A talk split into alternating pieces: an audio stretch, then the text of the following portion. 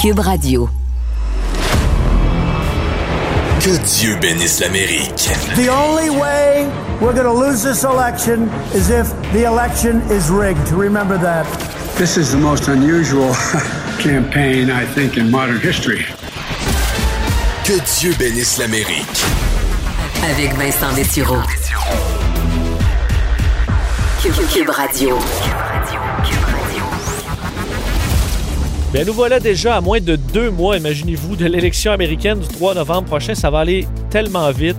Euh, D'ailleurs, cette campagne qui s'installe, on avait vu les deux grandes conventions euh, démocrates et républicaines, mais là, c'est parti. La première vraie semaine de campagne, disons, qui nous a permis de voir un peu les enjeux principaux euh, des prochaines semaines.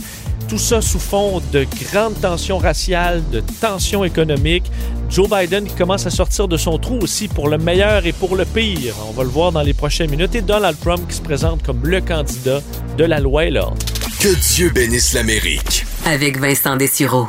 Alors oui, une semaine, quelle semaine on a eu quand même. On s'en doutait que ça allait être assez euh, intense, mais celle-là a été, euh, entre autres, Joe Biden et euh, Donald Trump qui se sont rendus les deux à Kenosha, zone la plus chaude, faut dire, du pays présentement, à la suite du, on sait là, de cet incident policier, un autre homme noir qui a été atteint cette fois de sept balles dans le dos, dans des images assez difficiles à, à regarder, qui a amené bon une tension encore renouvelée aux États-Unis. Donald Trump qui se présente comme le candidat de la loi et l'ordre, qui va reprendre le contrôle et que sous Joe Biden, bien, ce serait tout simplement le, chaos et l'anarchie.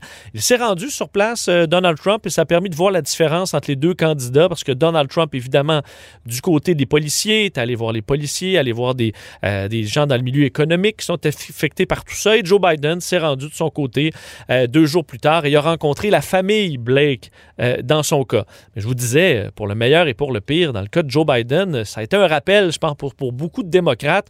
Quand Joe Biden a été euh, couronné comme le candidat démocrate, euh, on se dit, ouais, bon, il faut rappeler que Biden, c'est Monsieur Gaff, hein, souvent. Mais dans les derniers mois, il était tellement discret.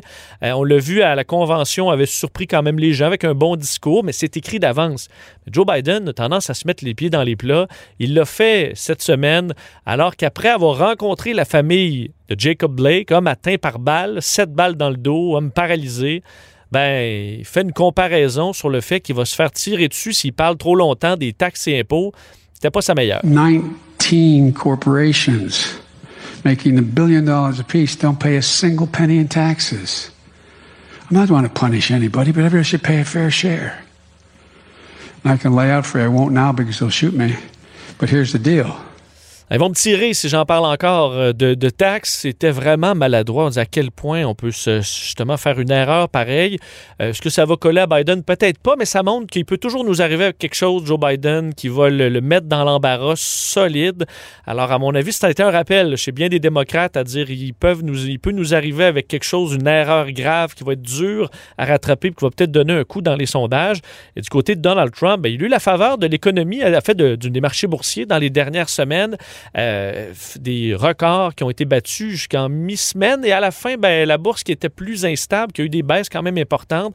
Alors, euh, est-ce que ça va tenir jusqu'au 3 novembre? Ben, ce sera intéressant de, de le voir. On va en parler avec Luc La Liberté. euh, le côté, euh, bon, ces, ces- informations comme quoi il aurait très peu de respect pour les soldats morts au combat. Euh, Est-ce que c'est une tâche qui, euh, un boulet au pied pour les prochaines semaines dans le cas de Donald Trump? On va en reparler tantôt. Mais là, je voulais revenir sur un dossier du Washington Post dans les derniers jours qui revient sur le travail, il faut dire, travail qui est quand même fascinant par un groupe qui s'appelle le Transition Integrity Project. Alors, c'est un groupe qui comprend des républicains, des démocrates, des experts de médias, des experts dans stratégie euh, politique et qui, eux, voulaient analyser tous les scénarios possibles euh, advenant l'élection de Donald Trump ou de Joe Biden. Et euh, leur travail, je l'ai trouvé fascinant. En fait, selon les différents scénarios, il y a un seul scénario où il n'y a pas de violence dans les rues et une crise constitutionnelle. Et, si, et c'est seulement si Joe Biden gagne de façon claire, définitive, à la limite un raz de marée Joe Biden. Dans les autres scénarios, c'est beaucoup plus sombre. Et entre autres, je vous euh, donne les détails du scénario probablement le plus effrayant euh, qui est décrit par ce groupe. Il faut dire dans lequel, les rappeler, il y a des républicains là-dedans. C'est des gens haut placés qui ont travaillé dans des campagnes électorales, des analystes qui veulent vraiment regarder le pire qui peut arriver. C'est très euh, hollywoodien. On en met beaucoup. Mais pour le plaisir, sachant que ça a été quand même un travail très sérieux, jetons-y un coup d'œil. Ça va me prendre quand même une petite musique pour euh, ajouter un peu à l'effet dramatique. Alors imaginez-vous, au matin de l'élection, le 3 novembre prochain, une fausse histoire commence à circuler sur les réseaux sociaux comme quoi Joe Biden euh, a été hospitalisé et dans une situation critique. Ça empêche quelques démocrates d'aller voter, ceux qui croient que ben, Joe Biden euh, ne sera pas assez en forme pour devenir président des États-Unis. Le soir, par contre, euh, c'est suffisant. Joe Biden semble mener la course. Les grands réseaux euh, de télévision le nomment gagnant, quoi qu'il reste encore beaucoup de votes à arriver, mais ce sera l'ouest du pays, alors on soupçonne que Joe Biden va gagner assez clairement à la suite de ça. Par contre, Donald Trump, voyant les chiffres très serrés, refuse de concéder. Sort sur les réseaux sociaux, sur Twitter, et dit il y a des millions de votes qui ont été faits par des immigrants illégaux, par des gens qui sont morts. Euh, ce sont des fake votes, des faux votes. Il y a un coup d'État du Deep State. Alors commence à sortir ça sur les réseaux sociaux? Quelques heures plus tard, l'Attorney General aux États-Unis, William Barr, lance une, une enquête sur une fraude massive au niveau du vote par correspondance. Euh, s'ensuit une crise majeure aux États-Unis, le chaos qui s'installe dans le pays. On commence à voir des histoires folles qui circulent sur les réseaux sociaux, comme quoi George Soros a fait modifier des votes, comme quoi euh, Joe Biden est dans un cercle pédophile satanique. Euh, s'ensuit aux États-Unis des manifestations monstres pro-Biden qui demandent à ce que Trump concède la victoire à Joe Biden. Le président commence à tweeter comme quoi c'est des antifas, que ce sont des terroristes et que les vrais patriotes vont combattre ce soulèvement. Euh, euh, Donald Trump qui euh, bon, demande à ce que ce carnage cesse, menace de sortir l'acte d'insurrection aux États-Unis qui donne un grand pouvoir à l'armée, en fait, menace de, de, mettre l'armée et ses armes vicieuses dans les rues des États-Unis. S'ensuit un chaos total, manifestation pour Biden, pour Trump, la violence s'ensuit et à ce moment, on n'est même pas encore au Thanksgiving. C'est ce que euh, c'est l'analyse d'un des scénarios possibles seulement. Vous voyez, c'est assez hollywoodien là quand même. Mais euh, ce que ça démontre, c'est que dans plein de facettes, dépendamment de si Trump gagne, Biden gagne par une petite marge, euh, où Trump gagne seulement avec le collège électoral, mais pas au vote populaire, un peu comme en 2016. il y a plein de façons que les États-Unis puissent sombrer dans le chaos selon cette analyse. Il euh, faut dire par contre que les gens derrière l'analyse disent nous, on fait des war games. donc c'est vraiment un, jeu en quelque sorte où on veut voir le pire qui peut arriver et sachant le pire, on peut l'éviter. Mais selon eux, il y a un réel risque qu'on perde le contrôle si Donald Trump n'accorde pas la victoire à Joe Biden. Euh, évidemment, si Joe Biden gagne. Euh, mais ce sera à suivre. Alors pour ceux qui avaient qui ne croyaient pas à des scénarios apocalyptiques, mais sachez qu'il y a un groupe assez sérieux qui euh, en arrive là. Bon, on peut en douter, mais l'exercice était quand même vraiment intéressant.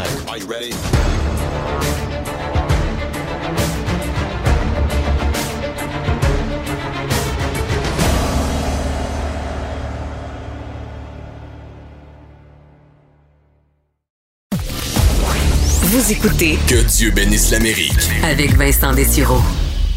Ça a été une semaine très chargée euh, au niveau de la politique américaine et de cette course à la présidence. Tellement de facettes à analyser avec Luc La Liberté qu'on va rejoindre tout de suite. Salut Luc. Oui, bonjour, Vincent. Euh, commençons par Kenosha. Je pense que c'est quand même des éléments intéressants parce que à la fois Donald Trump s'est rendu, euh, Joe Biden, bon, suivi deux jours plus tard. ça permet de voir évidemment les différents enjeux de chaque candidat. Qu'est-ce que tu as pensé de la visite de chacun d'entre eux dans le point chaud de l'Amérique présentement? Écoute, j'ai trouvé cet épisode-là la semaine dans l'ensemble, parce que bien entendu, c'est post-convention, mais j'ai trouvé ces, deux épisodes-là, les deux visites du président et du candidat, c'est très, très, très révélateur et presque tout ce qui est en lien avec la campagne, euh, on le retrouvait là. On a dans un premier temps le président Trump qui martèle le même message constamment, puis ça a été bien reçu par plusieurs à Kenosha et par plusieurs au Wisconsin. On est dans un État qui va être un État pivot. Euh, malgré des sondages favorables, on n'en fait pas assez de sondages au Wisconsin, puis M. Biden ne peut pas dire euh, ben c'est entre guillemets safe hein, ou c'est sécuritaire pour moi. Donc, M. Trump, lui, il rate rien, hein, il réagit au quart de tour, il se rend là, et le message qu'il passe, ben c'est pas un message qui est euh, un message de sympathie pour les, les, les manifestants, ou encore même pour l'individu qui va demeurer paralysé fort probablement ou pour sa famille. Son message, c'est aux gens qui ont été victimes des débordements et de certains gestes violents attribuables à ce qu'on appelle l'extrême gauche. Donc, M. Trump, il martèle le message. Je suis la loi et l'ordre. Puis M. Biden, de son côté, là, ben, si vous avez peur de cette gauche-là que j'aime pas puis dont je parle beaucoup, moi, je vais vous préserver de cette gauche-là. Donc, le message, il est très, très, très clair. Puis quand M. Biden se décide à, bouger, donc par trois fois cette semaine, euh, il a effectué des sorties, ce qu'on ne l'avait pas vu faire. Hein. Il respectait le confinement. Il demeurait à la maison pendant la entre les primaires puis la, convention. Donc, M. Biden se décide à sortir. Il ne peut surtout pas ignorer le Wisconsin, c'est ce que je mentionnais tout à l'heure. Puis lui, ben, il doit passer un double message. Et c'est là où ça devient inconfortable pour M. Biden. Il doit, dans un premier temps, dire ce que vous voyez à l'écran, il l'a sorti dans une publicité, entre autres, mais quand vous voyez des incendies, quand vous voyez du saccage, du pillage, ce ne sont pas des manifestations. Puis bien sûr que ces gens-là doivent se retrouver derrière les barreaux ou rendre des comptes à la justice. Mais en même temps, lui passe un message d'empathie de, et de sympathie. Non seulement pour la victime, avec laquelle hein, il, a, échangé avec Jacob Blake, donc à, Kenosha, et il a échangé avec sa famille. Donc il y a, ce message d'empathie pour la famille, pour cette personne-là qui est atteinte. Puis en même temps, pour dire, elles sont légitimes, les manifestations. Euh, c'est pas parce qu'il y en a qui ont mis le feu quelque part que les autres manifestants qui, eux, font ça pacifiquement n'ont pas un message dont on doit se préoccuper. Mais déjà là, tu le vois dans mon explication, c'est plus simple de résumer la position de Donald Trump, c'est en ligne droite, alors que pour M. Biden, ben lui et moi, ben pour l'expliquer, on doit faire des nuances. Mais est-ce qu'il n'y a pas quand même... Oui, mais est-ce qu'il n'y a pas quand même une grande partie d'Américains qui est quand même capable de comprendre qu'un discours euh, inflammatoire, disons, de Donald Trump, ça aide pas non plus. Je comprends de dire la loi est l'ordre, la loi est l'ordre, puis que c'est un message simple, mais c'est quand même une partie des Américains qui est capable de comprendre une certaine nuance. C'est quand même simple de dire oui, je suis pour les, qu'il y y a un problème social aux États-Unis, puis je suis contre le fait qu'on incendie un restaurant pour ça. Ça me paraît quand même pas si impensable d'expliquer ça aux Américains. Non, mais ça dépend aussi où tu le dis et quand tu le dis. Puis l'idée, c'est qu'on va retenir ce sur quoi on mise dans les deux camps, c'est la perception qu'on va avoir puis qu'on va garder au moment du vote. Avec M. Trump, ce qu'on dit, puis là où je disais que ça a été bien reçu à Kenosha, euh, si le feu est pris dans la cour chez vous, c'est ce qui est arrivé à Kenosha, euh, avant de jaser des manifestants ou avant de jaser des injustices puis des inégalités sociales, euh, ben vous allez m'arrêter ça. Hein? On va préserver ma famille, je veux assurer ma sécurité et celle de mes proches. Je pense moins aux revendications sociales qu'à on n'est pas en sécurité. Alors, c'est un peu la perception hmm. qu'on veut laisser du côté de Donald Trump, c'est moi, je vais agir, puis je vais ramener le calme. Bien sûr que n'importe qui qui est le moindrement informé sait très bien que c'est trois ans et demi que M. Trump est là, puis que s'il y avait eu à le calmer, il l'aurait probablement fait. Ou en tout cas, il en aurait parlé. Euh, donc, M. Trump dit, depuis le début, je suis la loi et l'ordre, puis regardez, l'extrême gauche est, est là, puis l'extrême gauche, ben, elle vote pour Joe Biden, puis je pense qu'elle l'influence. Euh, bien sûr, il y a beaucoup d'Américains qui euh, ont entendu le message de M. Biden, puis dans les sondages, ce qu'on nous montre, c'est qu'on en a assez de M. Trump de ce côté-là. Mais le contraste, il est très, très frappant. On peut, c'est, dans toutes les élections, on pourrait se dire ça, mais il n'y a comme aucun doute possible, aucune filiation possible entre les deux. Hein, on suit les deux campagnes, puis à la rigueur, on a l'impression de ne pas être dans le même monde. Est-ce que je parlais euh, de, Joe Biden qui, euh, dans les derniers mois, s'était fait, des dernières semaines, s'était fait plus discret. Là, bon, la campagne prend son rythme, on va le voir plus. Euh, est-ce qu'il n'y a pas eu quand même un rappel que c'est un gaffeur et qu'il peut toujours nous arriver avec quelque chose qui va nous mettre les démocrates dans l'embarras? Parce que là, il y a eu son histoire de shoot me. J'ai fait entendre l'extrait dans la première partie de, du balado où il dit bon, là, si je parle de taxes plus longtemps, ils vont me tirer dessus. On, tu viens de rencontrer quelqu'un qui c'est la famille de quelqu'un qui a reçu cette balle dans le dos, qui est paralysé. Est-ce que c'est pas un rappel aux démocrates? Ah, c'est vrai, c'est Joe Biden, puis il peut nous arriver avec de quoi qui a pas de bon sens à peu près à n'importe quel moment quand il est ad lib. Est-ce que c'est pas un rappel de ça? Ah, tout à fait. Il y a eu deux événements pour les démocrates qui, cette semaine, peuvent, peuvent nuire. Euh, en même temps, il semble que les idées, si on regarde les sondages, les idées sont assez faites, là, assez tranchées, puis on le connaît, on connaît le bonhomme, on connaît le moineau, autant M. Trump que M. Biden. Mais quand Nancy Pelosi va se faire coiffer les cheveux, mm. puis qu'elle arrive pas de masque, c'est une bourde. Euh, est-ce qu'on va s'en rappeler le 3 novembre? Je ne le sais pas. Mais en attendant, ça nous montre des démocrates qui seraient hypocrites. Peu importe qu'elle dise qu'elle a été piégée ou pas. Et de l'autre côté, ben, cette phrase-là, elle est particulièrement maladroite. Euh, dans un contexte calme puis normal, euh, on aurait compris que c'est une figure style. Hein? Écoutez, je vais arrêter de parler de ça, sinon ils vont me descendre. Euh, pas là, pas, pas à Kenosha, pas quand tu viens parler de manifestations violentes ou quand tu as parlé à une victime euh, de brutalité policière. Donc, c'est un choix de mots qui, effectivement, reflète le fait que M. Biden, chaque fois qu'il est spontané, ben, ça peut être le fun. Et aussi longtemps qu'on considère que ça ressemble au vieil oncle dans la famille qui, dans le passé, boit un peu trop puis qui se permet des, dérives à l'occasion. Euh, à la limite, ça peut faire sympathique, ça peut faire, ça peut l'humaniser. En même temps, ce que ça rappelle, ben, c'est quand Donald Trump dit, regardez, euh, mentalement ou physiquement, Joe, il n'est pas dedans. Hein, il n'est pas en forme, il ne l'a plus, puis regardez ce qu'il vient de faire encore. Donc, euh, non, c'est, je, pense que M. Biden aurait voulu éviter ça, tout comme Mme Pelosi aurait bien aimé qu'on ne diffuse pas des images de, la, de la speaker de la Chambre des représentants qui habituellement porte le masque et que les démocrates imposent, c'est devenu très politique le masque. Mais là, elle se fait prendre sur le fait, en train de se faire coiffer les cheveux, pas de distanciation, pas de masque. J'ai remarqué aussi quand euh, Joe Biden est descendu de son avion à Kenosha, première chose qu'il a fait, c'est aller serrer la main du premier monsieur qui était là, puis ensuite d'ajuster son masque avec ses mains. Donc, il me semble, même nous, on se croise, Luc, là, on est à distance. on se croise, on ne se serrera probablement pas la main.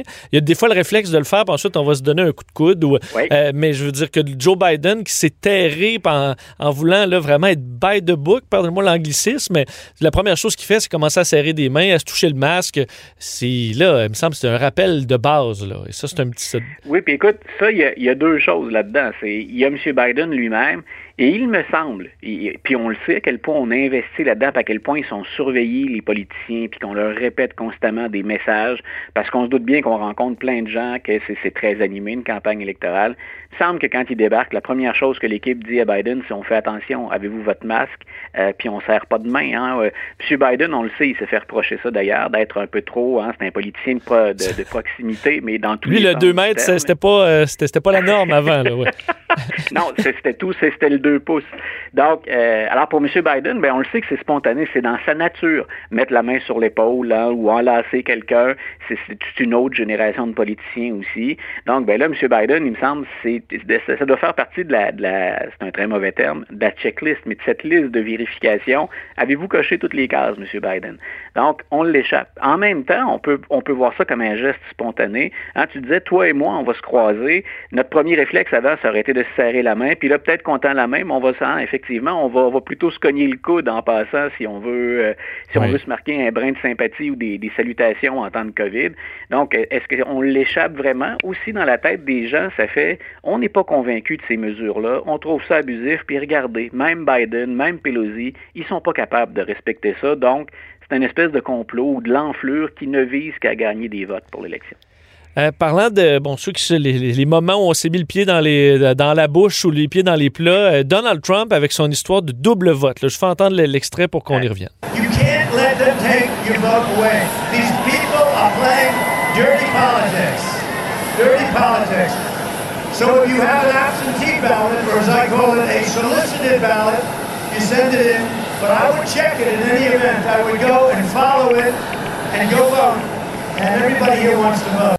Alors, Donald Trump qui invitait les électeurs en Caroline du Nord, je me trompe pas, à donc aller voter, voter par correspondance, par la poste, à suivre son bulletin de vote et ensuite aller voter en personne pour confirmer là, que, ça, que, le, premier vote avait été en quelque sorte pris en compte. On dit, si le système fonctionne, ben, il n'y aura pas de vote double qui va être euh, bon, qui, sera accepté. Mais cette façon de faire, de parler de Donald Trump, en gros, il suggère de faire quelque chose de totalement illégal.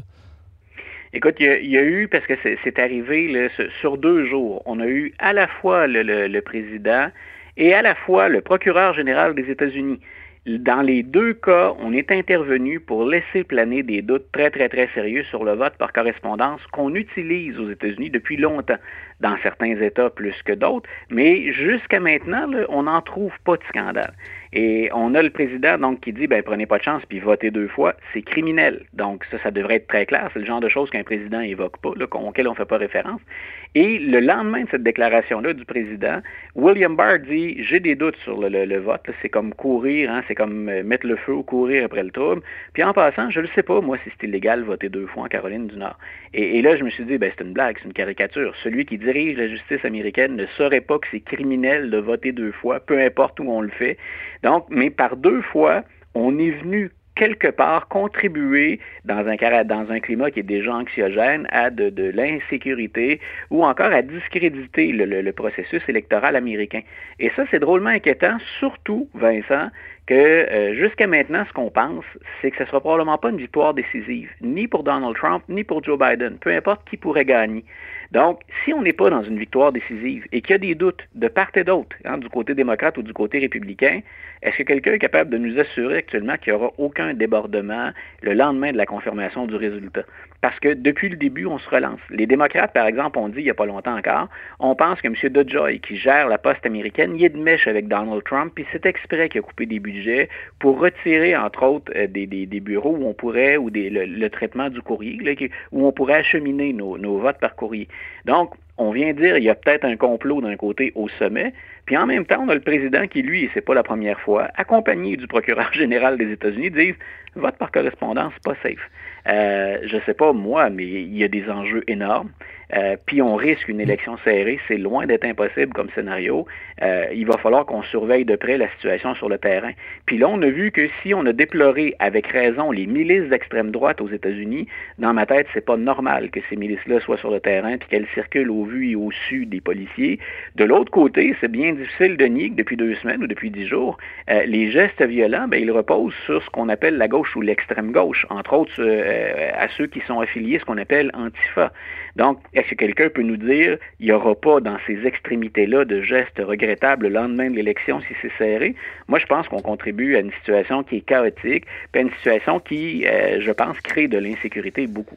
Il euh, faut parler ce, bon, d'un dossier qui, qui, est apparu là, vers la fin de la semaine dans The Atlantic, quand même, dire euh, média, euh, magazine très respecté, qui sortait l'information comme quoi lors d'une visite en France en novembre de 2018. Puis je me souvenais là, de ça, les, on avait commémoré les 100 ans de la fin de la Première Guerre mondiale et Donald Trump qui devait se rendre donc à un cimetière américain avait annulé son transport parce que, entre autres, on avait bon, blâmé la météo. Je me souviens qu'on s'était posé à la question à, ce moment-là, est-ce que c'est pas pour parce qu'il voulait déranger sa coiffure et tout ça. Et là, ce que The Atlantic rapporte, c'est qu'il ne voulait pas aller voir le cimetière, entre autres, parce que c'était rempli de perdants, parce qu'il explique que les, militaires qui meurent au combat ben, seraient des losers, selon du moins ce que rapporte The Atlantic. D'ailleurs, je fais entendre sa, réponse. Donald Trump a, réagi à tout ça. On entend beaucoup, le, c'est un appareil, je ne sais pas si c'est Marine One ou Air Force One derrière, alors que c'est moi pour le bruit, mais voici sa réponse, c'était tard hier soir. I was told by Mark and Hope and some others that some horrible things were said, fake things, fake news, corrupt news, uh, the kind of news that's ruining your profession. And everyone knows it's totally false. General Keith Kellogg was a highly respected man, couldn't believe when he heard it. Alors, dément complètement avoir dit ça, c'est des fake news, des médias désespérés qui sortent, qui sortent ça. Euh, mais quand on touche aux militaires aux États-Unis, euh, Luc, ça peut laisser des traces. Est-ce que c'est un dossier qui, qui, est important dans la semaine, celui-là? Ça vient s'ajouter sur la pile et, là où je pense que le président peut quand même bien s'en tirer, c'est qu'il a survécu à de semblables attaques ou révélations auparavant. Euh, dans la, moi, j'ai pensé, entre autres, que la première fois où il a attaqué John McCain pour dire, ben moi, j'aime mieux les gens qui n'ont pas été prisonniers, prisonniers de guerre, alors que McCain a réellement fait quelque chose d'héroïque à ce moment-là. On peut ensuite regarder son bilan comme politicien puis dire, bon, on est pour, on est contre, on critique. Euh, reste que ce gars-là aurait pu quitter la prison parce qu'il était le fils d'un officier militaire euh, de, de, de haut rang, puis il décide de rester prisonnier avec les autres par solidarité, puis il va souffrir de, de, de handicap ou de limitations physiques pour le reste de ses jours en raison de ce sacrifice. Donc je me disais, le président vient de s'attaquer, ou à l'époque le candidat Trump a attaqué quelqu'un sur cette base-là, on ne lui pardonnera pas on n'en a pas tenu compte.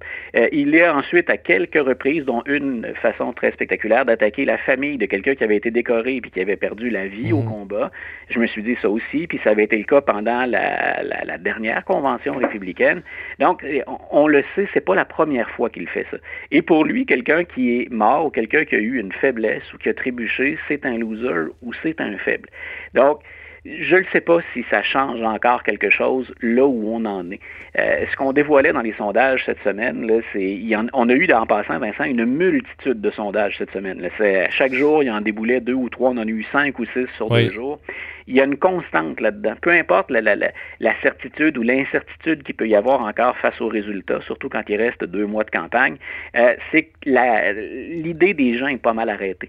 Je, je me demande combien d'Américains y restent à convaincre encore, combien entretiennent des doutes sur Trump puis considèrent ne pas encore le connaître suffisamment. Il faudra les, les inciter à aller voter plus que de changer de candidat. Là. Ben voilà, hmm. sinon, ça, prend quelque chose de majeur. Si on disait, par exemple, les chiffres cette semaine pour la création d'emplois aux États-Unis étaient, étaient, meilleurs, il y a encore des limites, tout n'est pas rose, mais ça s'améliore. Euh, ces changements-là qui peuvent être considérés comme majeurs, ça, ça peut encore jouer en faveur de Donald Trump. Mais sinon, est-ce qu'on apprend encore des choses sur le caractère de Donald Trump, sur ses déclarations? Euh, on, on, sait qu'il aime provoquer, puis on sait qu'il fait dans l'exagération, puis ses partisans vivent avec ça. Ça fait partie des choses qu'ils acceptent parce qu'ils livrent la marchandise sur autre chose. Donc, c'est pas la première fois que Donald Trump fait ça. Est-ce que la proximité de la révélation avec l'élection, ça peut avoir un petit effet? Euh, moi, je pense que c'est surtout chez ceux qui sont convaincus qu'ils veulent pas de Trump pour quatre autres années. Je pense que chez eux, ça confirme finalement la perception qu'ils avaient déjà. Euh, bon, je te demande à chaque semaine, la semaine est allée à qui? Dans les semaines de convention, je pense que ça a été plus facile. Là, honnêtement, je ne sais pas du tout qui, à qui tu donnerais la semaine. Il y a eu des erreurs d'un côté comme de l'autre. As-tu une, as une réponse pour la semaine qui vient de se passer? Cette, semaine, cette semaine c'est peut-être plate, puis j'aurais l'air de ne pas vouloir me mouiller, mais je dirais que c'est un match nul cette semaine. Il y, a, eu du bon et du mauvais dans, dans les deux camps. J'ai dit, il y, a, il y a M. Biden qui a été obligé d'ajouter son, d'ajuster pardon, son discours, puis qui a eu cet impair ou cette phrase malheureuse, particulièrement maladroite. Donc, ça rappelle ses faiblesses. Puis en même temps, je disais, à partir du moment où il est associé trop à, ce qu'on appelle l'extrême gauche, euh, pour lui, c'est pas une bonne idée. Et il est plus à gauche qu'il l'était auparavant, M. Biden, tout comme le Parti démocrate est tiré un peu sur sa gauche actuellement. Donc, s'il y a des gens qui hésitent à voter démocrate pour cette raison-là, ben, c'est comme un renforcement pour voter pour Donald Trump. De l'autre, euh, je pense que le président a, pour ses partisans ou pour ceux qui veulent éviter toute forme de manifestation violente, je pense que son passage à Kenosha, peu importe ce qu'on peut avoir comme opinion personnelle, je pense qu'il a bien porté le message. En même temps, ce qu'il a déclaré par rapport au vote, puis ce qu'il a déclaré par rapport à l'élection, moi je pense que pour beaucoup d'Américains, ça parfois ça va au-delà des enjeux partisans, c'est je veux semer le chaos autour de l'élection, puis je veux discréditer notre propre système. Moi je pense que ça, ça peut jouer contre lui. Donc, pour, ce que je viens d'évoquer là, je te dirais match nul cette semaine, quelques gains, mais aussi des, on a traîné quelques boulets cette semaine. Hmm, je peux pas, écoute, je peux pas t'obstiner parce qu'effectivement, on a encore une course nulle jusqu'à maintenant depuis le début du, du balado. Luc, toujours un plaisir. On se reparle la semaine prochaine. Super, bye. Salut.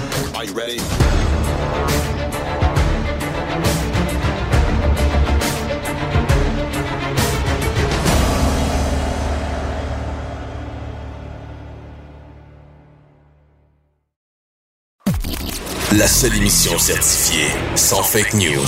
You are fake news. Vincent Dessureau anime. Que Dieu bénisse l'Amérique.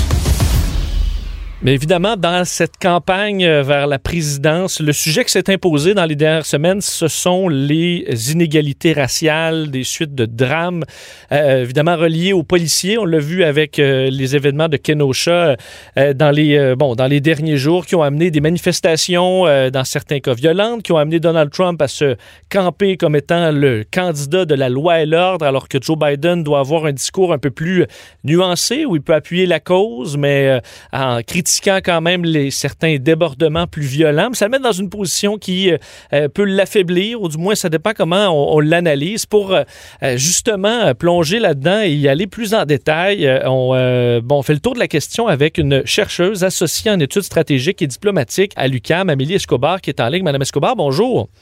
Bonjour. Euh, faut, dire, euh, c'est en ce moment dans la campagne, le point chaud, ça, demeure ça. Trouvez-vous que euh, on utilise cet événement à des fins politiques d'un côté peut-être comme de l'autre? On pense à M. Trump qui veut se camper comme étant le candidat de, la loi et l'ordre, monter peut-être ses manifestations en épingle. Trouvez-vous qu'on utilise ce dossier qui est si important aux États-Unis, si chaud pour à des fins politiques présentement dans cette campagne? Oui, absolument. Alors, il y a d'un côté une volonté clairement affirmée de l'utiliser à des fins politiques. Dans le, dans, je parle évidemment de, du candidat Donald Trump, qui, euh, qui lui, pour appuyer son discours euh, sur la loi et l'ordre, qui est un peu le thème central de sa campagne actuellement, euh, utilise, exacerbe un petit peu euh, les tensions de manière à lui donner un certain crédit politique vis-à-vis de sa base électorale et des personnes qu'il veut convaincre. D'un autre côté, on a un Joe Biden qui a été assez prudent jusqu'à présent qui s'est senti obligé de faire des sorties, faire des commentaires, aller voir la famille euh, de Jacob Blake notamment, parce qu'il faut à, un moment donné qu'il se prononce. Donc, il a dénoncé les débordements violents qui peuvent arriver lors de, des manifestations qui ont eu ces ces, derniers jours, ces dernières semaines. Mais en même temps, pour lui, c'est très risqué d'essayer de politiser cette, euh, ces événements-là parce que ça le met vraiment dans une situation euh, assez délicate. Il veut pas trop utiliser euh, la question de loi et l'ordre parce qu'il veut pas s'aliéner le vote des personnes qui soutiennent les mouvements de Black Lives Matter, mais en même temps, il peut pas non plus exclure qu'il y a eu euh, des débordements plus violents à certaines reprises qui voilà qui le qui, qui l'éloignerait d'une certaine partie de l'électorat qui sont assez sensibles quand même à ces à ces questions de sécurité. Donc pour lui, c'est plus tendancieux de politiser euh, cet enjeu-là actuellement. Est-ce qu'on peut penser que c'est un dossier qui va rester euh, jusqu'à l'élection dans la mesure où des images, puis on en a encore vu de nouvelles dans les derniers jours, un cas dans l'État de New York de cet homme noir euh, bon, avec un sac sur la tête qui est finalement décédé, mort asphyxié. donc, des, les États-Unis, c'est grand, des cas, des débordements policiers, il y en aura qui risquent de ressortir. Donc, c'est un dossier qui va être récurrent, qu'on le veuille ou non, probablement dans cette campagne? C'est un dossier qui va être récurrent euh, pour la simple et bonne raison que même si les événements qu'on vit actuellement se calment et qu'il n'y a pas d'autres débordements d'ici euh, la fin de la campagne, il y a quand même eu une vague consécutive assez importante qui ont été quand même euh, où, la mort de George Floyd avait mis le feu aux poudres d'une manière assez violente quand même. Donc ça, ça reste, ça va laisser une trace. Ça a soulevé, ça a ramené quand même euh, les questions des tensions raciales sur la sur, sur le sur la scène politique, euh, sur les débats en fait. Donc il y a quand même cette euh, cet enjeu qu'on ne peut pas occulter totalement. Donc, il va toujours être plus ou moins présent, ça c'est sûr. Et étant donné que Donald Trump, qui ne peut pas jouer sur l'économie pour l'instant pour essayer de faire prévaloir sa campagne et sa force, il va quand même utiliser la loi et l'ordre. Et la loi et l'ordre passent beaucoup par des, euh, des exemples de, de, de débordements comme on peut le vivre aujourd'hui. Donc, euh, ça va être alimenter les discours, j'en suis pas mal certaine, jusqu'à la fin de la campagne. Alors, avec un intérêt plus ou moins prononcé dépendamment de l'actualité. C'est sûr que si on, est confronté à une deuxième vague de pandémie, euh, bah voilà, les sujets vont, vont, vont évoluer en fonction de l'actualité, mais ça risque de toujours être euh, présent, oui, tout à fait, dans les préoccupations. Vous êtes spécialiste dans ce dossier-là euh, aux, États-Unis. Si on va vraiment dans le cœur du, problème, on a l'impression, euh, je, me dis, les gens dans les années 60, 70 devaient vouloir voir le progrès social comme étant quelque chose de, on dirait, qui ne s'arrête jamais. Là. On dirait que dans le cas de ces tensions, de ce, certain racisme aux États-Unis, qu'on n'est pas capable de se rendre dans la zone des buts. Il y a un bout qu'on n'est pas capable de franchir encore pour régler cette problématique-là. Pourquoi, selon vous? Alors il y a un problème un peu de, de je vous dirais, de, de, changement de mentalité qui est un petit peu plus lent que les, euh, les changements législatifs. À savoir qu'il y a une, avancée significative qui a été faite donc avec les votes pour les droits civiques en 64 et 65 qui a permis donc une citoyenneté de plein droit aux Afro-Américains. Mais il y a le changement de mentalité, il y a des préjugés euh, négatifs qui sont encore très présents et malgré euh, des législations qui sont favorables euh, voilà pour l'égalité entre tous les citoyens. Dans la réalité, dans l'application, la réalité, il y a toujours des possibilités de faire des contournements. Donc c'est ces, actes-là, en fait, qui sont pénalisants et qui contribuent à marginaliser une partie donc de, de, de la population, dont les, les Afro-Américains et d'autres minorités ethniques sont, sont plus victimes.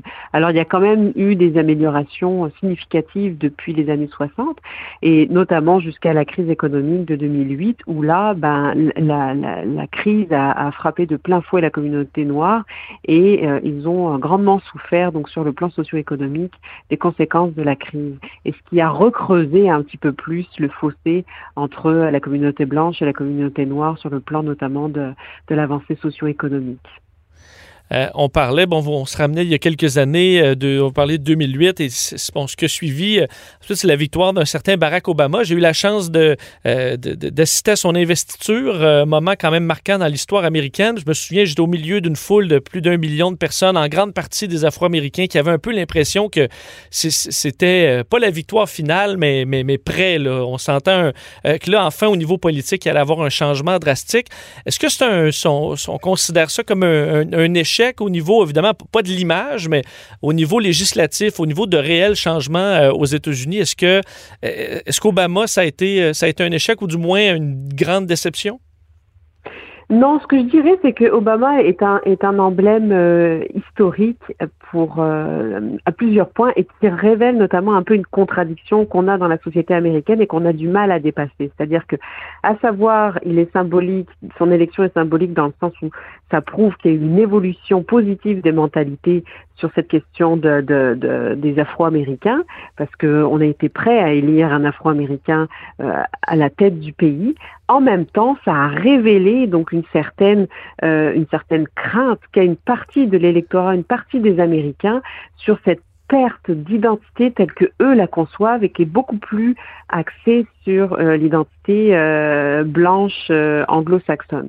Et là, c'est un peu exacerbé cette cette cette cette division qui était latente, enfin qui était toujours persistante, mais qui avec des certaines périodes d'accalmie.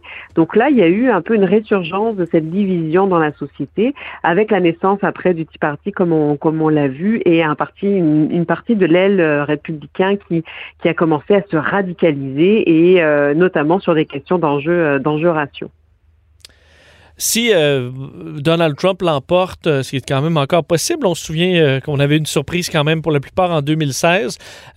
Pensez-vous que ces tensions-là vont être bon décuplées encore ou écoutant sa rhétorique ou une fois les élections passées, on sera un petit peu plus conciliant du côté du, du président? Comment est-ce que vous imaginez un deuxième mandat du président Trump? Ah, j'imagine euh, très difficilement qu'il puisse y avoir un apaisement après son élection. Et pour revenir à ses possibilités de gagner, euh, donc bon, bah, évidemment rien n'est joué encore, mais là où euh, ce que fait la force quand même de Donald Trump, c'est qu'en 2016, il avait réussi à remporter l'élection en, en, utilisant principalement la frustration de l'électorat démocrate qui, euh, qui finalement c'était qu'est-ce que vous avez à perdre. Aujourd'hui, ne pouvant, étant lui-même au pouvoir, ne pouvant plus utiliser euh, cette frustration réellement de, de, de, de l'électorat pour lui donner une chance, il va utiliser un autre élément qui est très mobilisateur dans les votes, c'est la peur.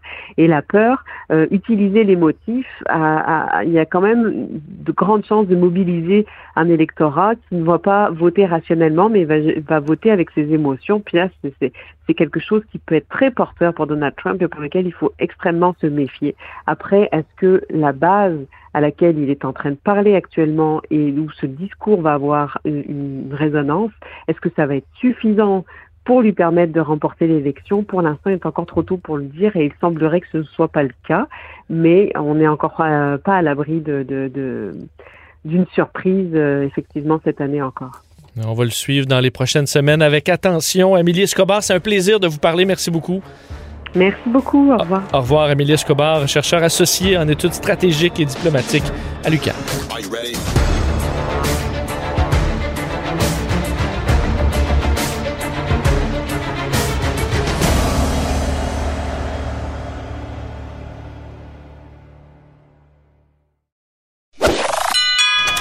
Si la Maison Blanche était à vendre, ça ferait longtemps qu'il l'aurait achetée. Vous écoutez Que Dieu bénisse l'Amérique avec Vincent Dessureau. Les dessous de la politique américaine. Politique américaine 101. Alors, c'est la Caroline du Nord qui lançait le bal avec le vote par correspondance dans les derniers jours et va s'en suivre le reste des États. Et on sait que cette année, euh, ben, c'est particulier parce que les élections américaines sont sous fond de pandémie. Et au début hein, de la pandémie, lorsque c'est arrivé aux États-Unis, tout de suite, on s'est demandé quel sera l'effet sur les élections américaines? Est-ce qu'on allait même repousser la date, annuler les élections? Ça allait dépendre évidemment de l'état de la situation euh, à l'approche euh, des élections. Mais finalement, euh, ce qui pose problème, c'est la façon de voter. On s'attend à ce que beaucoup plus d'Américains votent par la poste, évidemment dans le but de ne pas se retrouver dans des files d'attente, dans des bureaux de comté pour aller voter. Et Donald Trump ne semble pas un grand fan du vote par euh, la poste. Il le dit maintes et maintes fois. Uh, when you do uh, all mail-in voting ballots, you're asking for fraud. People steal them out of mailboxes. People print them and then they sign them and they give them in. And the people don't even know where they're double counted. People take them away. They force people to vote. They harvest. You know what harvesting is? They take many, many ballots, and they put them all together, and then they just dump them, and nobody has any idea whether they're crooked or not. Look, you do mail in voting. Alors, Donald Trump le dit plein de fois, si un vote vraiment plus généralisé par la poste, ben, ça amènera de la fraude. Il disait, bon, des gens qui vont être forcés de voter pour un candidat ou l'autre, des bulletins de vote qui vont être interceptés par des, des, des, campagnes, par, entre autres par les démocrates, parce que Donald Trump, on sait, s'inquiète d'un retour de vote très élevé chez les démocrates et que un grand vote par euh, correspondance amènerait plus de votes démocrates. C'est du moins ce que les critiques de Donald Trump euh, lui rappellent. Il faut rappeler, le vote par correspondance, c'est pas nouveau aux États-Unis. D'ailleurs, c'est assez populaire. En 2016, aux dernières élections, un Américain sur cinq a voté par correspondance. On appelle chez nous le vote par anticipation, on va dire des absentee ballots également, donc des bulletins de vote d'absents. Donald Trump fait la différence souvent entre vote par anticipation et le vote euh, par la poste. En gros, c'est la même chose. Euh, et est-ce que c'est vraiment dangereux? Ben, on va se poser la question parce que je vais tenter de vous expliquer un peu l'histoire derrière le vote par correspondance aux États-Unis parce que Donald Trump passe quand même à côté de cette histoire qui est très longue et très documentée du vote aux États-Unis par la poste.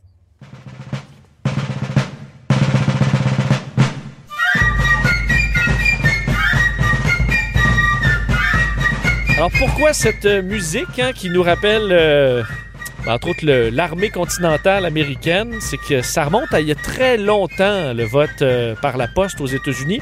En fait, les premières traces d'un vote remontent même avant ça, à la Révolution américaine, décembre 1775 où euh, des soldats, un groupe de l'armée continentale, donc demandent, à, enfin envoient une lettre à leur municipalité, leur village, pour demander si leur vote peut être accepté alors qu'ils sont loin de chez eux euh, au front. Est-ce que le vote allait pouvoir compter? Bien oui, finalement, après une rencontre du conseil municipal, on va accepter pour la première fois aux États-Unis, du moins la première fois documentée, de prendre ce vote en compte.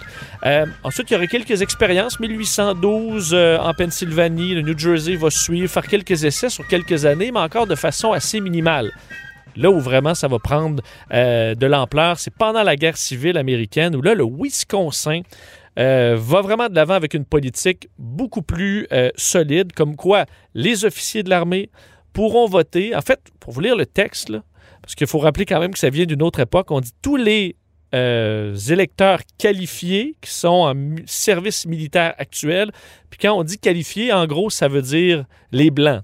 Euh, derrière ce, texte-là.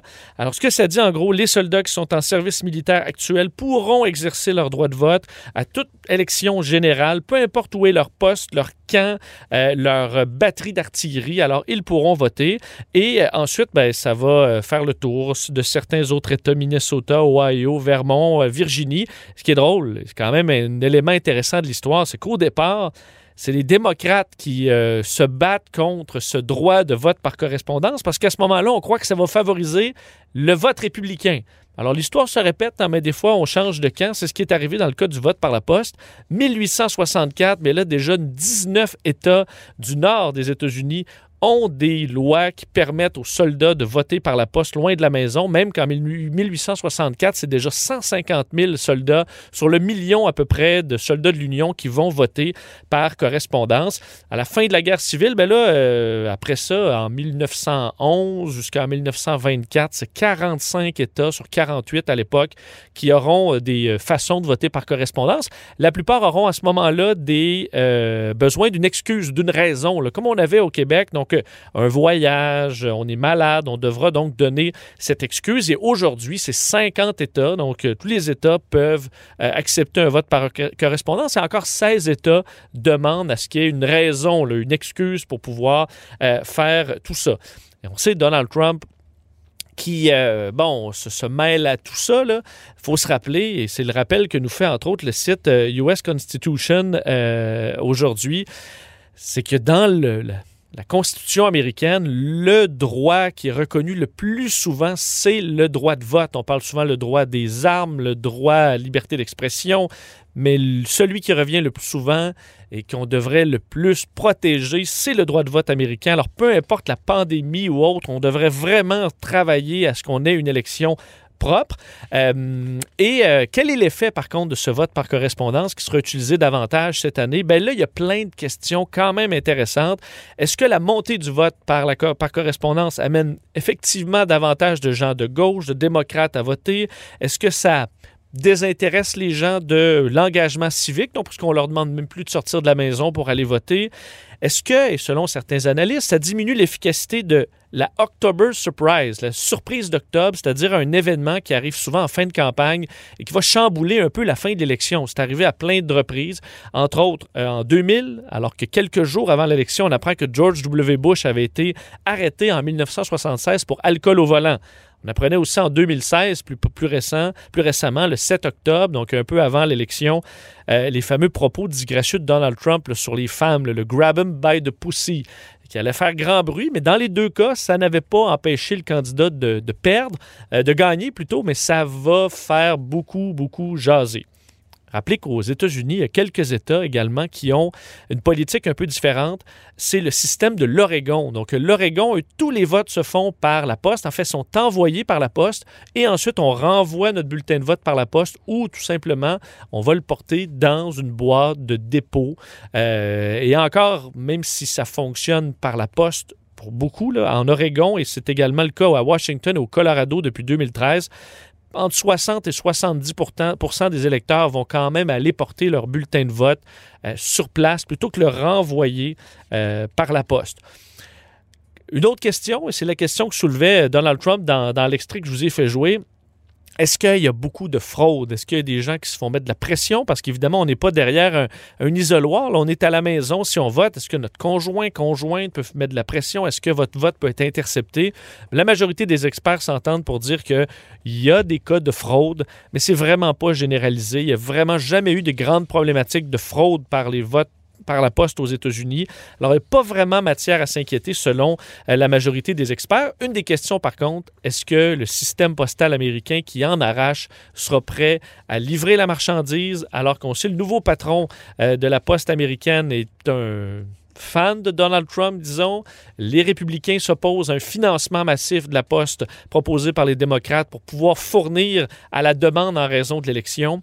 Alors, euh, ben ça, il faudra voir. Est-ce que la poste sera prête à livrer la marchandise? Et est-ce que l'arrivée de plein de votes par anticipation va donner des armes à Donald Trump pour contester euh, le résultat de l'élection advenant sa défaite? Ben ça, on le verra en novembre. Cube Radio.